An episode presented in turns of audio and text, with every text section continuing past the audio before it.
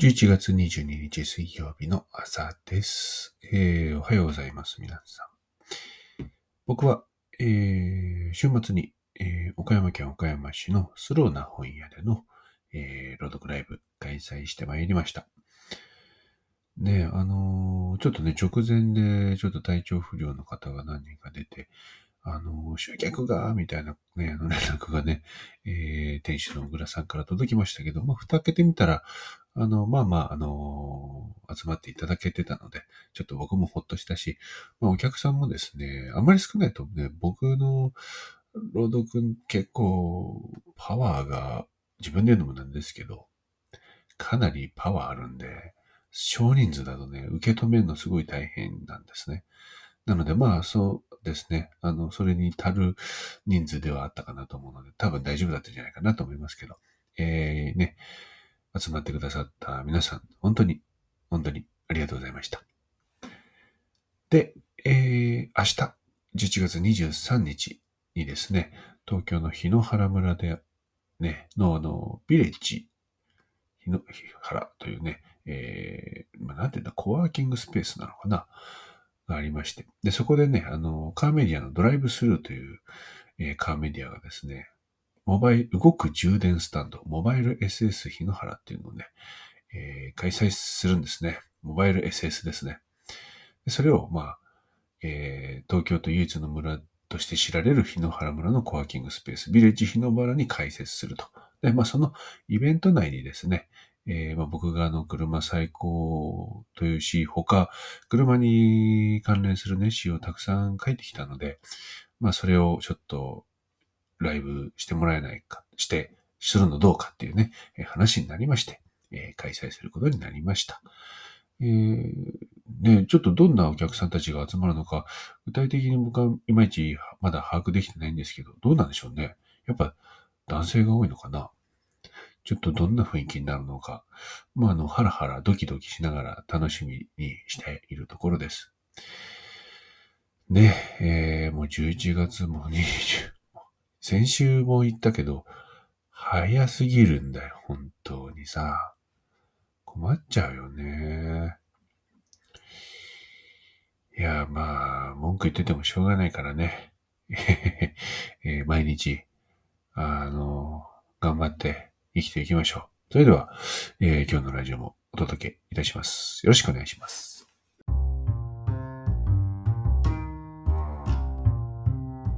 ラジオ、内田郷の一周回って、それしじゃん。詩で生計を立てると就職氷河期の中単身開業。いつの間にか本当に詩でのめくりできちゃっている内田号が、詩なんかさておき、SF や超アイドル、クラシックカー、呪文料理、ウイスキーガーデニング、恋愛ビジネスなどなどなどなど、時にクレイジー、時に大真面目に即興で影響なトークを繰り広げる30分の番組です。今日も、ぜひ楽しんで聞いていってください。それでは始まります。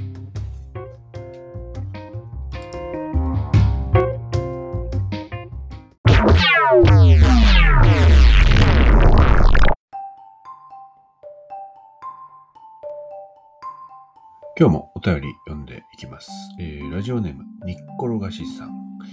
ごさん、こんにちは。こんにちは。おはようございますですね。おはようございます。えーいつも楽しみにしています。ありがとうございます。おすすめの料理について、もう最近奥さんと子供が外出していたので、久しぶりに一人で料理をしました。えー豚汁と里芋の煮っころがしを作りました。里芋はそこまで好きではなかったのですが、最近無性に食べたくなりました。久しぶりに食べたら想像を上回る美味しさ。自分で料理して食べるっていいですね。当たり前のことですが。調味料はサラダ油、酒、砂糖、醤油だけ。簡単なので食べたい方は作ってみてください。ということで。ほう。豚汁。もうね、僕の豚汁はうまいですよ。うまいです。はい。もう、うまいです。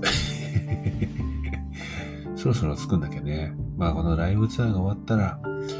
ちょっと作りますかね。いやー、もうちょっとな。ケーキも焼かなきゃいけないしな。ケーキも焼くんですよ。いや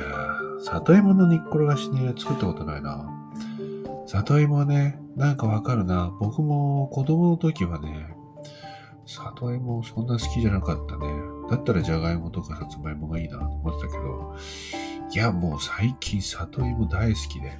里芋といえばね、あの、うちの近所にあの、ユルプシメゾンっていうあの、フレンチのオーベルジュがあるんですけど、そここの前ちょっとあの、両親があの、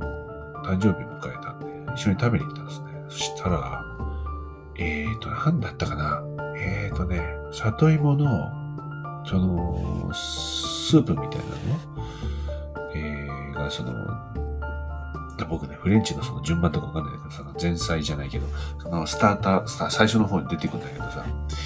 そのスープがまあうまくて、まあうまいのよ。まああの、とろっとしたね、まああの、なんだ、シチューみたいな感じになってんだけど、もう本当に説明が下手くそすぎるな。なんだけどね。なんだけど、その真ん中に、ちょっとその、里芋のまだ塊の残った固形の里芋、ほんと薄く切ったんだけど、それはね、ちょっとね、火、火入れしてあるんですよ。で、またそれが香ばしいの。でその、ペースト状になってるそのスープの方の、と、またちょっとそこの、あの、形の残ったその焦がし焼きの入った里芋のまたちょっとフレーバーが違って、まあ、美味しかったね。もうあの、あのコースの食べ終わって、全部食べ終わって、もう一回どれか食べていいですよって言ったら、あれを僕は頼みたいなって思いますね。あれはいつまでやってんだろうな。よかったらあの皆さんもね、あの、食べに行ってみてください。いや、あれ美味しかったよ。自分で料理して食べるっていいですね。まあ、そりゃそうですよ。あの、いや、これちょっとさ、文句みたいになっちゃうんだけど、なんか、なんだろう、定期的に起こるんだよね。あの、本とかでさ、自炊のすすめみたいな本出るのよ。で、みんなそれ読んでさ、やっぱり自炊っていいよねって、そういうの大事だよねって言うの。で、またそういう本が出るのさ。で、みんなまた言うのさ。正直に言うと、いい加減やれって思うね。もう僕はね、ほんとそういうのあんま好きじゃないんだ。言っちゃう。なんかさ、一回その反省するなり学んだりするんだったら、で、口だ、それ口だけなのやめようって思っちゃうっていうのはちょっとね、こういうの読むとふっと思っちゃうんだ。ごめんなさい。積極臭くて。ね、料理して食べるっていいのでね、あの、やろうよ。別に、忙しくてさ、できない時もあるし、僕だって全然やれないんだけど、でも、やろうよ。ね。えー、ちなみに、えー、今日、昨日か。昨日はね、あのその、おとといツアーから帰ってきて、で、昨日一日ちょっとお休みしようと思って、まあしたんだけど、まあややんわりとお休みしてたんだけど、したら、妻がさ、あの、体調悪くなっちゃって、まあもともとちょっと体調悪かったんだけど、あの、夜悪くなって、なんだろうと思ったら、熱出て。で、昨日ね、検査したらさ、あの、インフルエンザだったね。なんか職場で同僚がちょうどなったっていうのを知らせが来て、数時間後だったかな。だからさ、もう、き、おとといそうなったんだ。そうそう。で、昨日はもうだから、全部やってましたね。ね、だから料理もさ、ちょっとやんなきゃなと思ってさ。本当はもうだらーっとしたかったんだけど、うん、まあなんか、そもそも、そのね、病人が食べられる食べ物があんまり冷蔵庫なかったから、そういう買い出し行って、で、ちょっとこう、薬もね、まああの、病院行って、処方箋もら、処方薬もらってきたけども、まああの、何かあったらいけないから、ちょっとその常備薬みたいなのを買い足しといて、で、溜まってたゴミもちゃん全部出したり、で、犬のね、あの、残飯も行って、みたいな、なんかその家事全般をね、ひひたすら、えー、こなしておりました。こなしてたらなんか自分も、あの、いや、だからそう、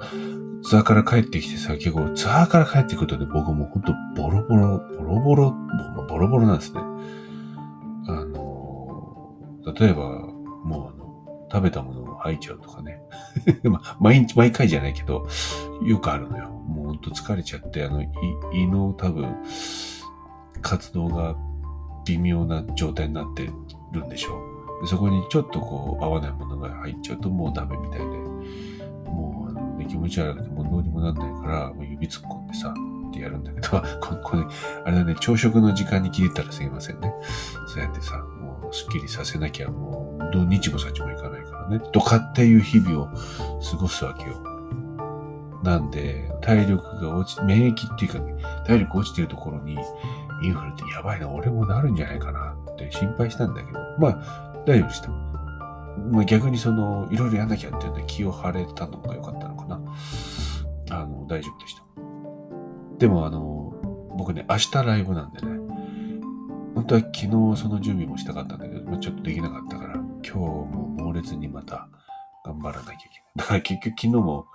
あの、猛烈にこう家事をこなし、で、今日は猛烈に明日の準備をし、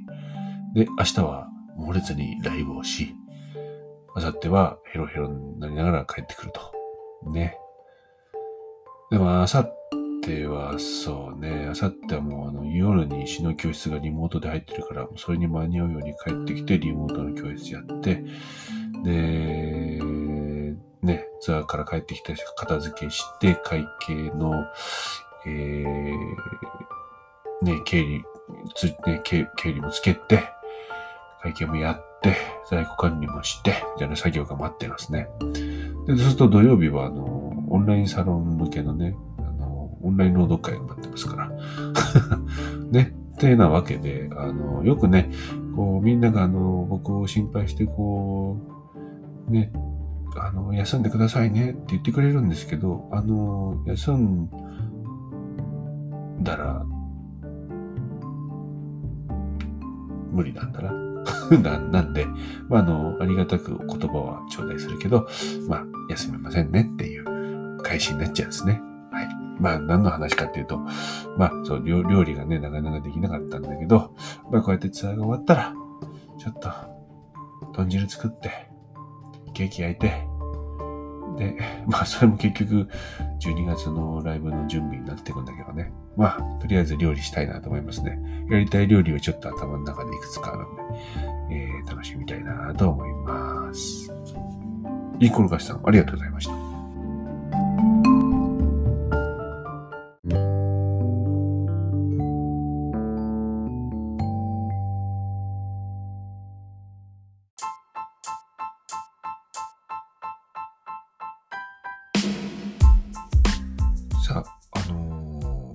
基本にちょっとね、立ち返りますとですね、いきなりなんだって感じですけども、このラジオは、あのもともと、もともと、そうですね、その、詩人ってあまりにもみんなにとって縁遠いから、なんかちょっとこう、詩の話じゃない話をしようと。日々感じてることとか、好きなこととか、考えてることとか、今までどうやってきたのかとか、なんかその死運なんじゃなくて、その周りのことをあの話していこうかなっていう、えー、ところで、え始めたラジオなんですけどもね。まあ、まあ、今もそんな感じでやってますけど、まあ、最近ちょっとお便りとか読んでたんでね、あの、そうそうそう、そうだ、なんか、基本忘れないようにしなきゃなと思っ。まあ、とはいえ、まあ、結構も話してきたから、なんかね、そう、あんまり考え方とかね、か言いすぎるとなんか説教臭くなっちゃうのが、なんか、どうなの？聞いてる人はそれ楽しいのかな？どうなのかなと思って、あの、お便りに答える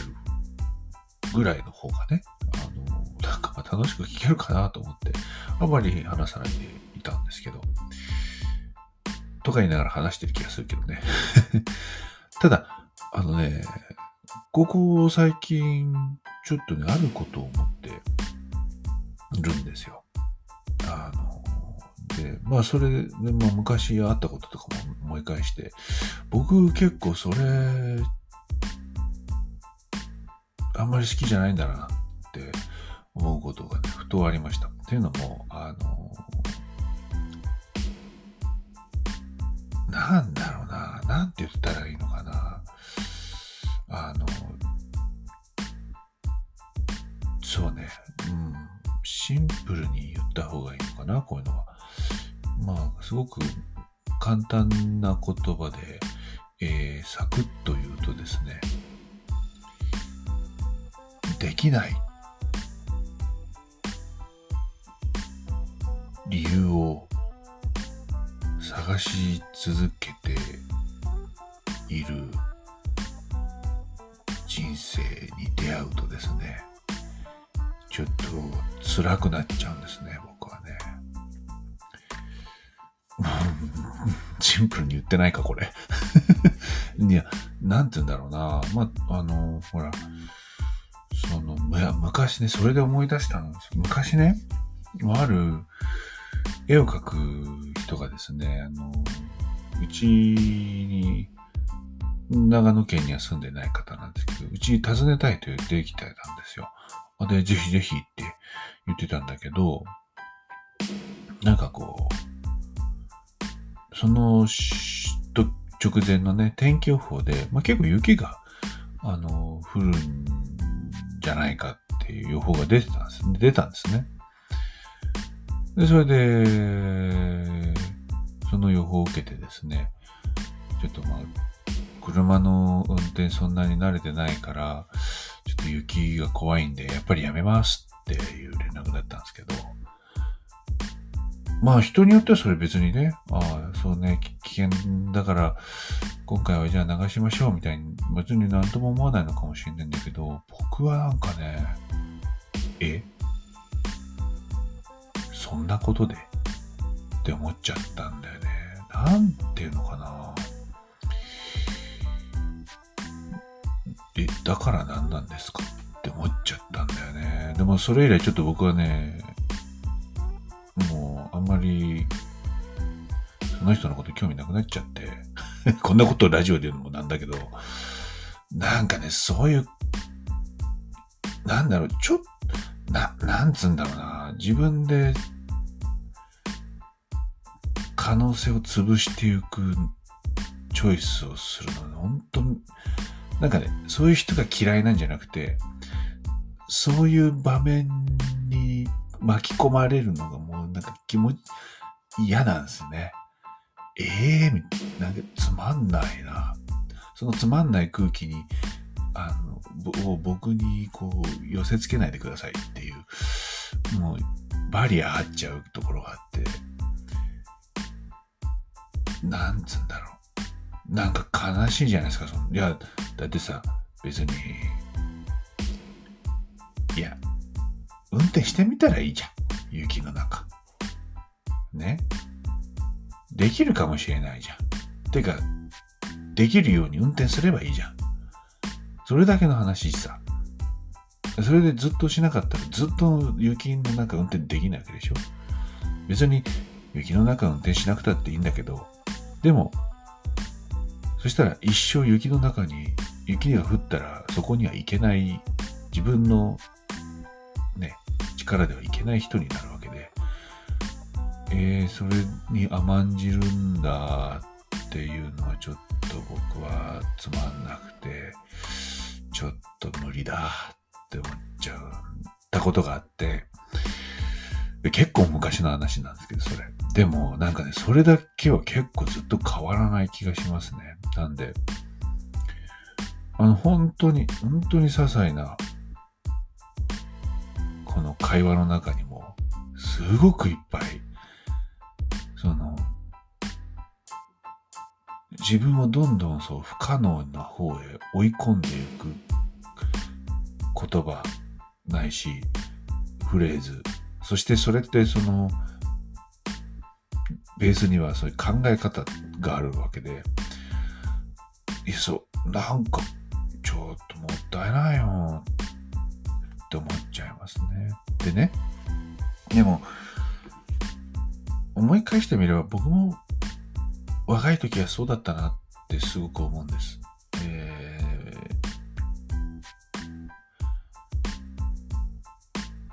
ー、10代とか20代前半。まあでも10代ぐらいかな。まあほら10代って何かにつけてこう、ほら、あの、文句言ったり、なんか、やる気ない素振り見せたりするじゃないですか。まあそんな中で、僕もそんな発言をしたことは多々あったなと思うんだけど、まあ、効か不幸か、こういう、ね、死を政権に立てるっていう、こう、選択肢を取った時に、あの、単純にね、できませんって言ったら、もう、終わるんだよね。あの、もう、多分そこでできないって言ったらもうあの、その仕事はもちろんないんだけど、その先のその人との関係性も多分長くなっちゃうんですよ。それって本当に死活問題であって、だからできないって言わないよね。言えないし言わないよね。だし、あのもっと言うと、うん、やっぱりこう、相手が求める以上の何かを見せつけなければっていうところはありましたよね。でそれもやっぱりこういう選択肢を取ったからこそ、そのいろんな経験から、あの、得得というか染みついた修正なんだろうなって思いますね。うん、なんかで、まあそういうことをね、言ったり、まあそういう姿勢をこう、まあなんか出てたりするとですね、いや、あの、すごいポジティブでいいですねって言われるんだけど、ポジティブになりゃいいじゃんって思います。正直。うん。いや、本当にね、それね、本当気持ち、な、まあ、気持ち一つだと思うんだよね。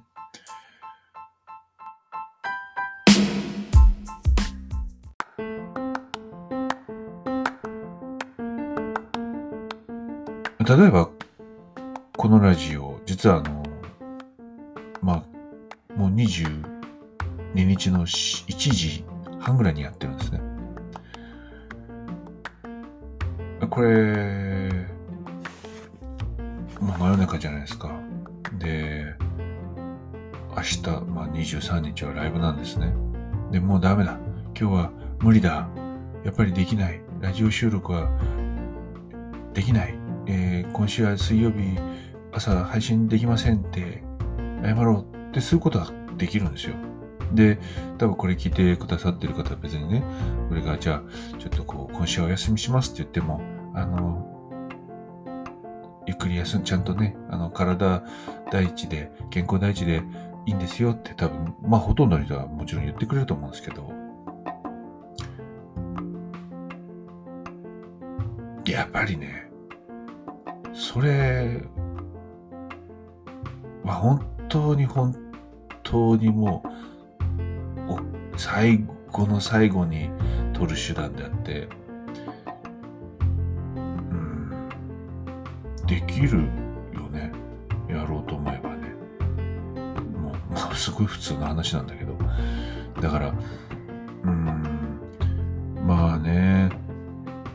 いいんだよ、別に。そんな風に。もちろん、無理だって時もあるんだけど、でも、なんつうだ、もう、そればっかりになっちゃうのはね、本当にもったいないし、で、やっぱりちょっと、具体的に誰とかじゃないんだけど、今ちょっとそれで損しちゃってるよねっていう人はやっぱりたくさん見るから、まあ、次並みだけど、もっと、もうちょっとというかもっと頑張ってほしいなと思いますね。いやね、その方が楽しいんですよ。もうね、僕今こういうことしてて思うんだけど、もちろん大変だし疲れるし、もうひっちゃかめっちゃかだけど、楽しいですよ。あの、生きるのが。すごく、あの、まあよく言われるようなことかもしれないけど、やっぱりどうやったって僕ら人間はその全部の細胞を脳みそも含めて体の細胞もなんか全部使ってる感じが全くないじゃないですか。なんかこう、一部分だけピピって使ってこう、なんとなくやり過ごしている感があって、それがやっぱりこ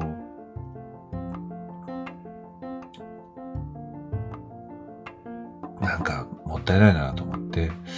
まあそんな100%使い切ることなんて絶対できないんだろうけど、でも、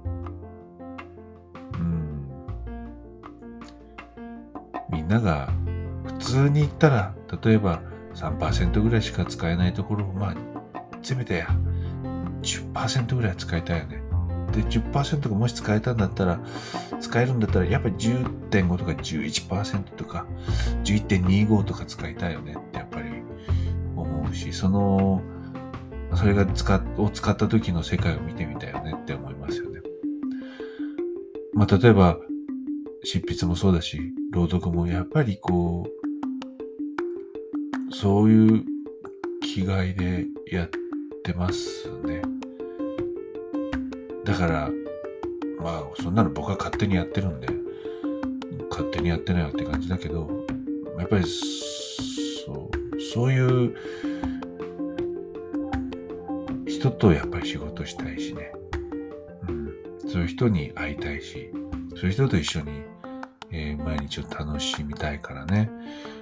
なんかできれば、まあこれを聞いてる方の中にももし、えー、そういう人がいてくれたら本当に嬉しいなって思います。あのー、僕のね、あの、また、またアイドルの話かよって感じだけど、僕の乃木坂のさ、推しの子でさ、推しの子がセンターを務めてるアンダー曲で Do My Best じゃ意味がないっていう歌があるんだけどさ、ダッ、ダッサイって言っちゃった。あの、ダッサイタイトルなんだよね。ちょっとタイトル自体はなんかこのタイトルでいいのかって感じだけど、でも、いや、ほんとそうなのよねって思います。あの、よく言うんだよ。ベストを尽くしたって。do my best, do my best, do your best ね。あなたのベスト尽くして。いやでもね、実際はですね、自分のベスト尽くしてもあんまり意味ないんですよ。本当に。自分のベスト超えないと意味ないです。もう俺はやってて本当思います。あの、だからもう、ベターなんてもうダメですよ。正直。ベストでもまあ、9大点。ベストを超えられ、ちょっとでも超え、まあベストを超えられて、よし。なんとかミッション達成だな。じゃないと、次が、現状維持以下になると思いますね。ねまあそういう、そう思ってても、やっぱりベスト止まりだったり、ベータ止まりだったりすることがたくさんあるんですよ。だからこそ、まあベスト尽くせればいいよねと思ってたら、ベストの声、ベスト、絶対ベストなんかならないんですよね。まあ、僕も本当に何度も、さっきも言っ言ったけど、若い時はそんなやる気満々の人間ではなかったです。もっとダラダラしてたし、ぬるいやつだったんだけど、うん、僕は幸運にも、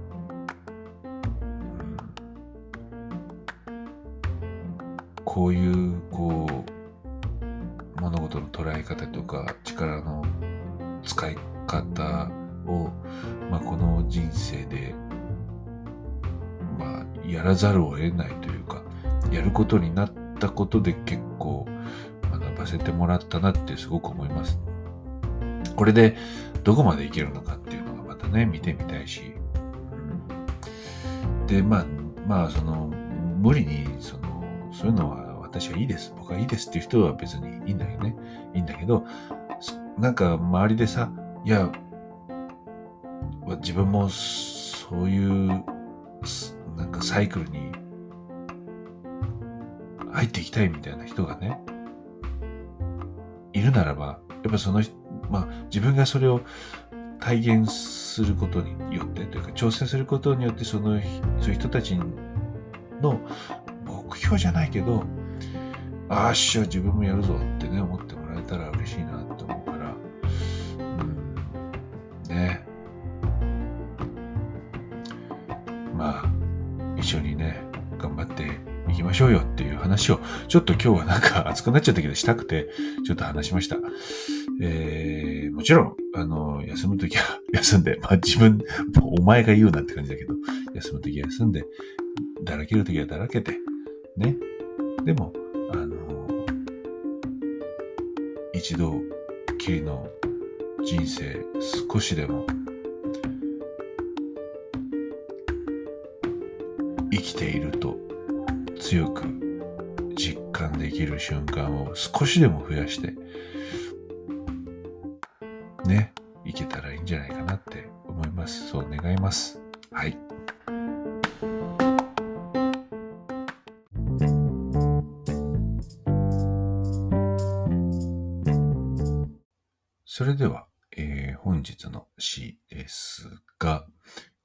ですね、2020年の11月、えー、だから3年前、ちょうど3年前ですね、の、えー、物語食堂というライブで、えー、書き下ろした詩の中の一つですね。えーまあ、今日のお話、今日話した話に、まあ、そういえば、あ、そんな詩書いたな、僕、と思いまして。そう。だからね、えー、大抵詩に書きました。書いてきてるんで、ぜひ読んでください。そして、まあ、読んだだけだとわかんない、ななんだかよくわかんなかったなってものも、ライブに来てね、朗読で聞くとですね、ああ、そういうことだったんだって、すごく、なんて言うんだろうね。これね、来た人にしかわかんないんだけど、頭でわかるんじゃなくて、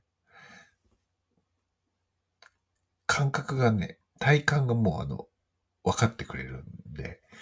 えー、ぜひね、あの、読んでもか、なんかな、読むの苦手だなとか、読んでもちょっと分かんなかったなって人は、ぜひね、あの、ライブにいらしてみてください。では、えー、2020年11月の物語食堂から選択肢という詩をお届けします。選択肢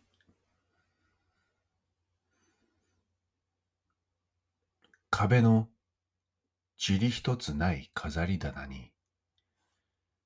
あちらこちらで集めてきた不可能を並べて、君は胸をなで下ろす。そうね。不可能は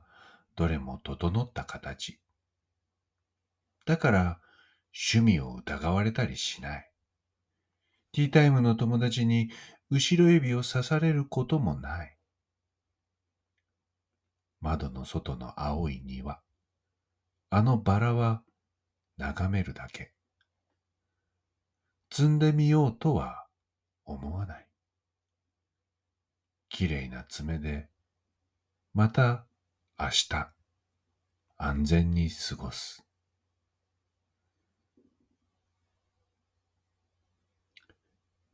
あるいは土砂降りの玄関に泥だらけで立っている。君のすねは真っ赤にすりむけて、靴は片方履いていない。そうよ。可能性はいつもいびつな形。触れれば怪我をするし、持っていると笑われることもある。バスルームで熱いシャワーを当てると、傷口から砂利が溢れる。赤い血が湯気を立てて流れてゆく。どうするか。いつでも僕らは選ぶことができる。この死以外にももっと選択肢はある。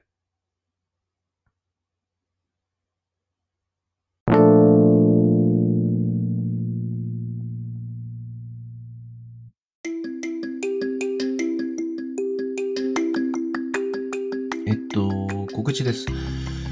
12月の、えー、2、3土日ですね、えー、長野県松本市の美鈴の森モールというね、あのマーケットがあるんですけども、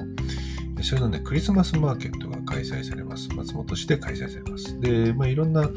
会場で、えっと、開催されるんですけど、僕はあの、増型、あと、広場という場所で、えー、私的な仕事としてブース出展します。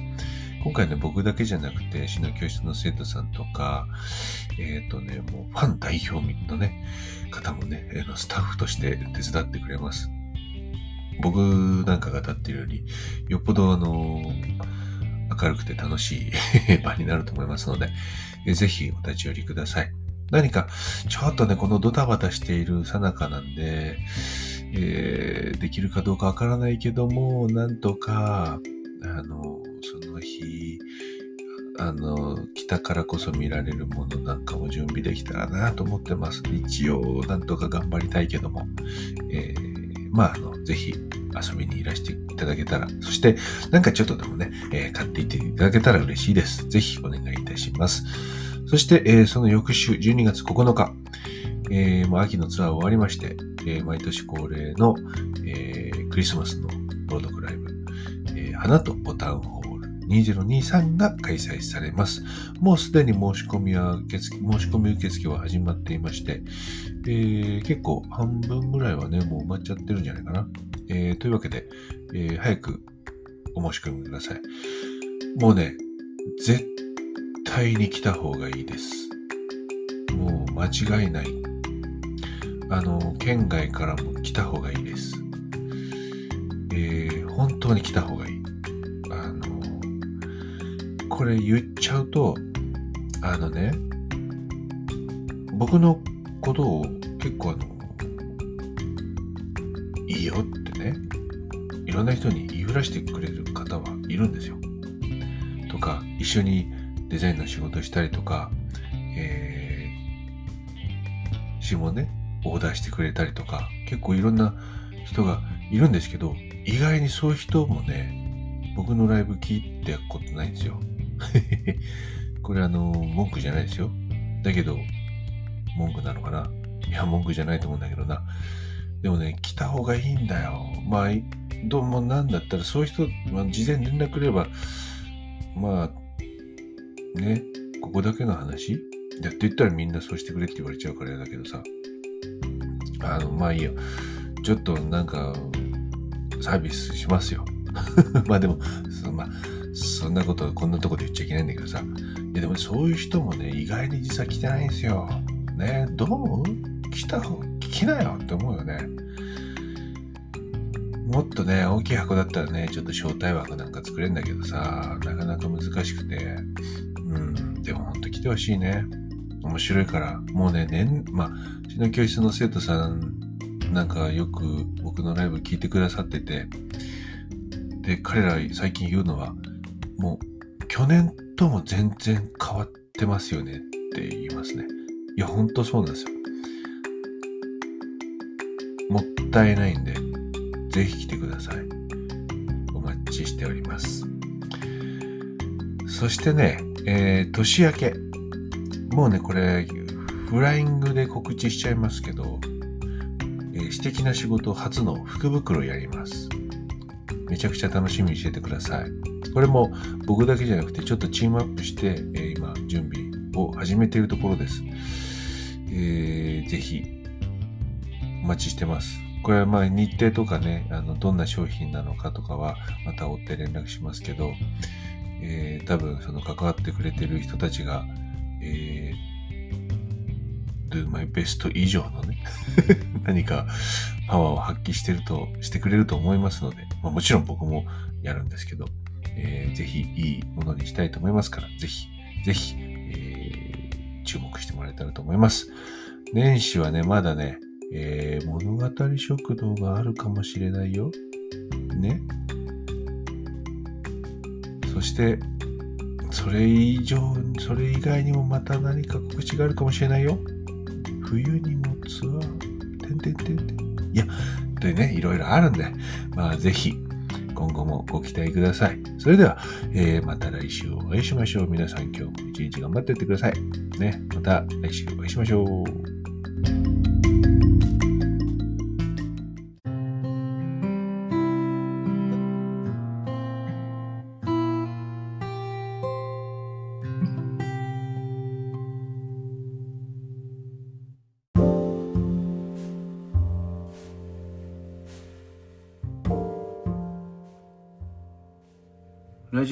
内田剛の一周回ってそれしじゃん See you again. Bye.